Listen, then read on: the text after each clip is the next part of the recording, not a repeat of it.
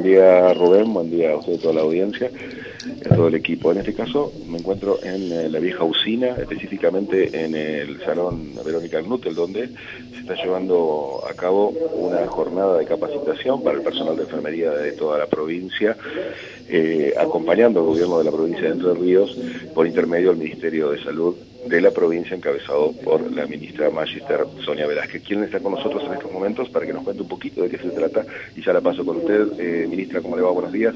Está Rubén Almarán Estudios también.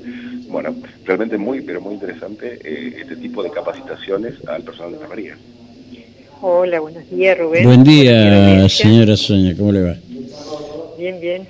Eh, bueno, sí, como decía Guillermo, estamos justamente desarrollando hoy un una jornada muy importante, un curso de formación para nuestros enfermeras, enfermeras y estudiantes también de la carrera. Y justamente han venido nuestros expertos del área específica, el neuropediatra, que el doctor Roberto Caraballo, el doctor Santiago Chacón, y nuestra este, referente neuropediatra acá, la doctora Claudia Bautista, y se está llevando adelante con un importante público y, bueno, poniendo en visibilidad una, una temática que para nosotros es muy importante seguir poniéndola, eh, como es este, poder seguir sensibilizando eh, acerca de la epilepsia para poder reducir niveles de estigmatización, niveles de, este,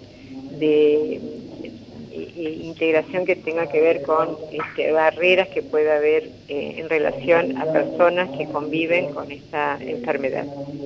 está bien. ¿Es el día de hoy nada más, Sonia, la capacitación? Hoy, hoy hacemos todo el, eh, se desarrolla todo el día, a la mañana está la parte positiva y a la tarde va a estar, van a estar los trabajos prácticos. Y bueno, hoy es una de las eh, primeras series de formación, porque el colectivo de enfermería es muy amplio en la provincia y por lo tanto vamos a desarrollar seguramente eh, eh, dos jornadas más en lo que va a ser en las próximas semanas, ¿no? Claro. Claro, claro. bueno, ¿cómo viene la temporada? ¿Cómo va a terminar? Porque ya estamos no sé si va a terminar el frío, pero eh, con respecto a las, las, estas enfermedades en, los chiquitos fundamentalmente. Sí, en las enfermedades prevalentes, eh, sobre todo lo que nos atravesó con el, virus incisional respiratorio, que tuvo allá su, su pico eh, más, más en el mes de marzo, abril y mayo. Nosotros habíamos comenzado la, las jornadas de, vacunación, sobre todo el lanzamiento de lo que fue eh, la vacunación antigripal eh, este, en una etapa muy temprana, como fue en marzo, y, por lo tanto creo que se adquirió eh, un este, estándar de, inmunidad importante para la ciudadanía. Y, tuvimos muy pocos episodios en relación a, otras eh, temporadas, ¿no? así que bueno, eh, nuestros servicios se prepararon, se capacitaron, se, prepararon con insumos, se fortalecieron las guardias eh, pediatras, pediátricas, tanto pediátricas como también adultos. y las cuatro regiones sanitarias tuvieron realmente contenida, eh, con un, este, un, porcentaje de ocupación cama eh, que osciló entre el 56 60% eh, para este, lo que significó eh, las este, enfermedades respiratorias. Ahora, Sonia, hablando de porque recuerdo que muchos hombres de la legislatura que pertenecen a la oposición te fueron a visitar, a conocer el sistema, porque muchos no lo conocían, eh, querían saber cómo funcionaba, no se sabe quién los mandó a ver qué, pero después, a pesar de esto, recibiste mucha crítica con respecto al, sistema de salud este, eh, en la provincia. Eh, ahora, ¿a qué se debe esto? ¿A que no se les dijo todo, mintieron? porque después de la reunión hablaron maravillas y después uno de los candidatos salió a decir barbaridades del sistema de salud. ¿Cómo es esto? quizás corre por cuenta de la, de, la responsabilidad de, de, la, campaña, ¿no? de los, de los este, dichos en campaña, eh, campaña política. ¿no? Lo que nosotros eh, pensábamos que después de la pandemia iban a ser más respetuosos con el sistema de salud, sobre todo con quienes que trabajan en el sistema de salud, que son los equipos de salud, y además, este, porque a las claras eh, está tangible, este, primero tenemos indicadores para mostrar, indicadores sanitarios favorables, como la reducción del embarazo eh, adolescente precoz, tenemos este, indicadores que, que, dan, que son contundentes, y además un sistema de salud que queda fortalecido. Eh, después la, la, la, chicana política que han este, eh, priorizado o han definido corre por cuenta de quienes lo, están desarrollando. Nosotros eh, seguimos, elegimos seguir haciendo, quien se habla no es candidata, por lo tanto... No, por supuesto que no nos refugiamos en el hacer y en la gestión y, sobre todo cuidar eh, cuidar a los que cuidan pero también cuidar un sistema de salud que realmente se, la, las bancó que realmente cumplió un, rol importantísimo no solamente en pandemia sino también en lo que fue la prepandemia, eh, en lo que es la pospandemia, porque tenemos nuevos reemergentes que tenemos que atender como reemergentes en la salud mental. Tenemos también, eh, usted sabe lo que fue el fin de semana con la accidentología vial, y ahí estuvieron nuestros hospitales, nuestras guardias, nuestros equipos eh, atendiendo, eh, también estuvieron este, resolviendo situaciones y acompañando los procesos de salud enfermedad que se presentan diariamente. Claro. Si bien estamos interpelados, un sistema de salud que está interpelado por la situación económica, por la macroeconomía, porque impacta sobre todo en los, precios de, los medicamentos, el mercado hace hace su juego en esta eh, en, esta eh, etapa de la, que estamos transitando, pero eh, nuestro sistema público, como también el privado, que yo lo destaco, se han, se han este, comportado para seguir acompañando y, resolviendo sobre todo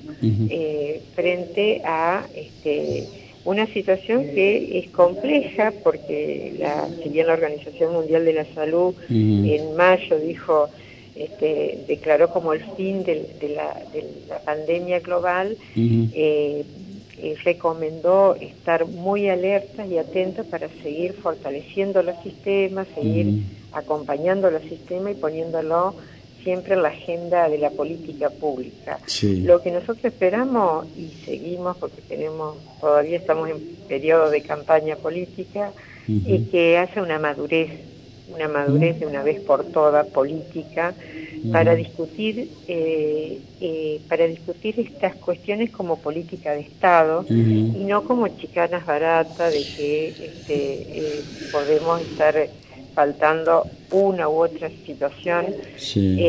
lo que nos acompaña con el equipo de salud, tanto quienes estamos en gestión, en la gobernanza del sistema, es la ética del trabajo, es la ética de la responsabilidad, porque con estas mm. cosas no se juegan, con estas cosas este, realmente eh, me parece que la, la, política pública tiene que por primera vez este, ser considerada como política de Estado y para eso se necesita eh, eh, valores que tengan que ver con la honestidad intelectual cuando se habla de un determinado tema, conocimiento cuando se habla de un determinado tema eh, y respeto por quienes este, han dejado todo en, esta, en, este trayecto de, gestión como, como ha sido eh, nada más y nada menos que administrar, estar adelante, estar al frente y estar gestionando y liderar un proceso de pandemia global como, como la que atravesamos eh, este, en, el, en el mundo y, y, acá. ¿Qué implicancias puede traer en el caso de suceder la eliminación del, ya pasó, ¿no? del Ministerio de, de Salud en el orden nacional? Mire, lo que lo que ya lo que ya vivimos en, el año 2015 al 2019, eh, para nosotros no se notó seguramente en la provincia de Entre Ríos porque hubo un gobierno eh, provincial, un gobernador que definió una política de Estado a nivel de suplir que todos los insumos, todos los programas que de pronto se recortaron.